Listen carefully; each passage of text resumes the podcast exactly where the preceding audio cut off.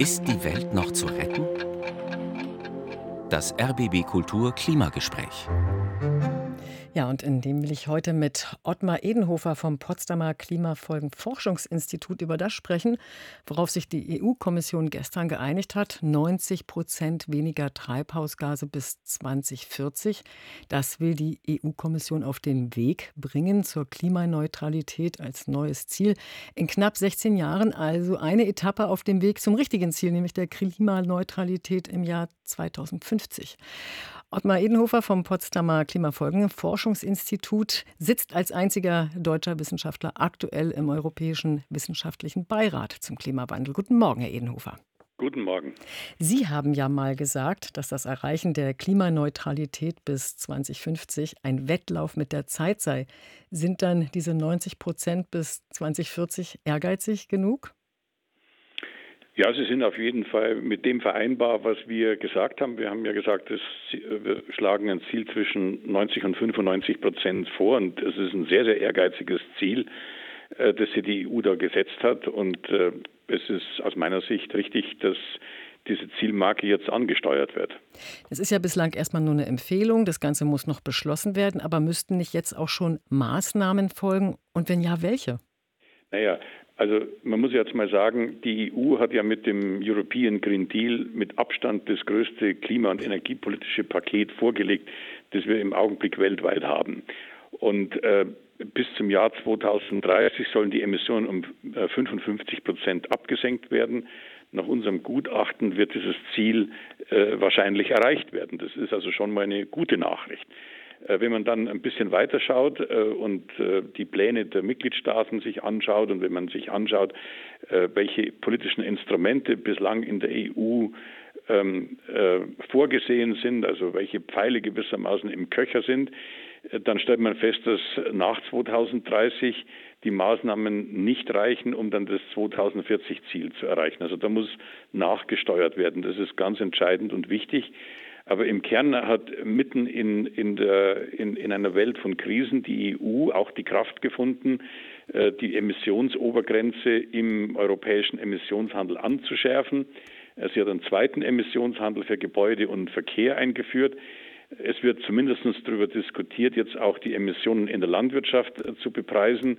Es gibt ein großes Problem in der EU, dass die Bindefähigkeit der Kohlenstoffsenken nachlässt, also im Wesentlichen die Wälder, die speichern zu wenig CO2, äh, weil sie eben äh, älter werden und weil der Klimawandel den Wäldern zusetzt. Da muss nachgebessert werden, damit diese Ziele erreicht werden können. Also es ist eine breite Patte von Maßnahmen, die sie durch alle Sektoren äh, zieht.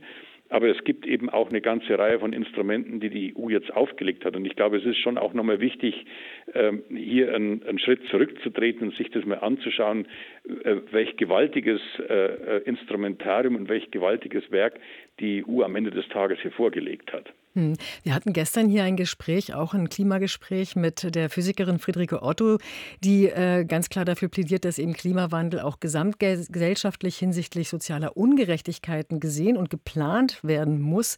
Also da geht es ja nicht nur um Einsparung von Emissionen nachhaltigem Strom. Sind das Überlegungen, da gibt es da auch konkrete Maßnahmen, die bei diesen Beratungen eine Rolle spielen und mit bedacht werden? Ja, also das ist ja ganz zentral und dazu haben wir uns ja auch am Potsdam Institut immer wieder geäußert wenn wir eben gesagt haben, dass also gerade diejenigen, die von dem Umbau der Gesellschaft am stärksten betroffen sind, nämlich die einkommensschwachen Haushalte, dass man für die auch äh, Kompensationen dringend benötigt. Wir haben das äh, zum Beispiel vorgeschlagen im Umfeld des Heizungsgesetzes, wo wir gesagt haben, das können äh, Haushalte mit geringem Einkommen überhaupt nicht schultern und haben dort auch Vorschläge gemacht. Also das ist eine ganz zentrale Aufgabe. Äh, natürlich ist diese Frage der Kompensation im Wesentlichen in der Kompetenz der Mitgliedstaaten und weniger auf eine Kompetenz der, auf der europäischen Ebene. Aber auch dort wurde ein, äh, ein Kompensationsfonds aufgelegt, der genau äh, Haushalte unterstützen soll, die davon besonders betroffen sind. Und das ist nicht nur jetzt innerhalb der EU. Wir haben ausdrückliche Überlegungen angestellt, was es eigentlich heißt, was ist der faire Anteil, den die EU am gesamten Kohlenstoffbudget noch nutzen darf. Wir haben dort äh, mehrere Gerechtigkeitsprinzipien durchdekliniert, haben gesagt, damit äh, da überhaupt äh, der, Weg in die richtige Richtung geht, schlagen wir diese 90 bis 95 Prozent vor. Wir haben auch gesagt, Die EU konnte es nur leisten, wenn sie Technologien entwickelt, mit der äh, CO2 aus der Atmosphäre entzogen wird und eingelagert. Und wir haben auch gesagt, und das steht jetzt eben auch in dieser neuen Kommunikation der Kommission, es bedarf äh, außerhalb der EU einer Unterstützung äh, für Länder, die unter dieser Transformation äh, besonders leiden und die dort hohe Kosten zu tragen haben. Das wird hier unter dem Stichwort Carbon Pricing Diplomacy verhandelt, wo man also äh, andere Länder darin unterstützen will, CO2-Preise einzuführen und auch die entsprechenden Kompensationspakete. Also das ist nichts Neues, dass wir uns um Gerechtigkeitsfragen äh, bemühen, sondern das gehört zum Kern eines Designs einer vernünftigen Klimapolitik. Hm. Also es, ist eine, sind gewaltige Umwälzungen und, und, Veränderungen, die da auf uns alle zukommen müssen. Sie klingen verhalten zuversichtlich. Höre ich das richtig raus, dass äh, Sie auch zuversichtlich äh, in diese ganzen Entscheidungen jetzt gehen und Beschlüsse? Ja, ich bin, ich bin verhalten zuversichtlich, weil ich glaube, man muss auch äh, sehen, äh, was dann geleistet worden ist. Natürlich, wir sind noch nicht da und es ist, Klimapolitik ist kein Sprint, das ist ein Marathon. Da braucht man einen, einen, langen Atem und man muss gut trainiert sein und man muss sehen, dass man eben auch die lange Strecke dann durchhält. Aber es ist schon ziemlich viel geschafft worden und ich glaube, die EU hat mit dem European Green Deal schon was Herausragendes zustande gebracht. Und gerade auch im Umfeld von Dubai hat die Kommission auch Klimazölle angekündigt.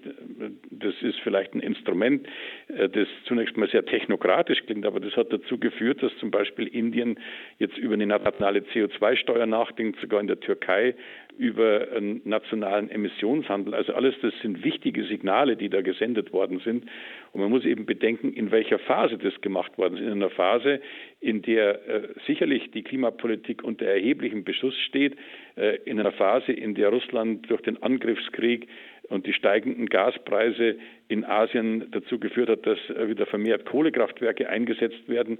Also das war ja jetzt kein, äh, äh kein Umfeld, das gerade nach äh, Sonnenschein ausgeschaut hat, nach schön Wetter, sondern das war im Grunde genommen eine Entscheidung im zeitgeschichtlichen Sturm. Und das, äh, denke ich, das verdient schon Anerkennung und das äh, beflügelt mich auch zu diesem verhaltenen Optimismus.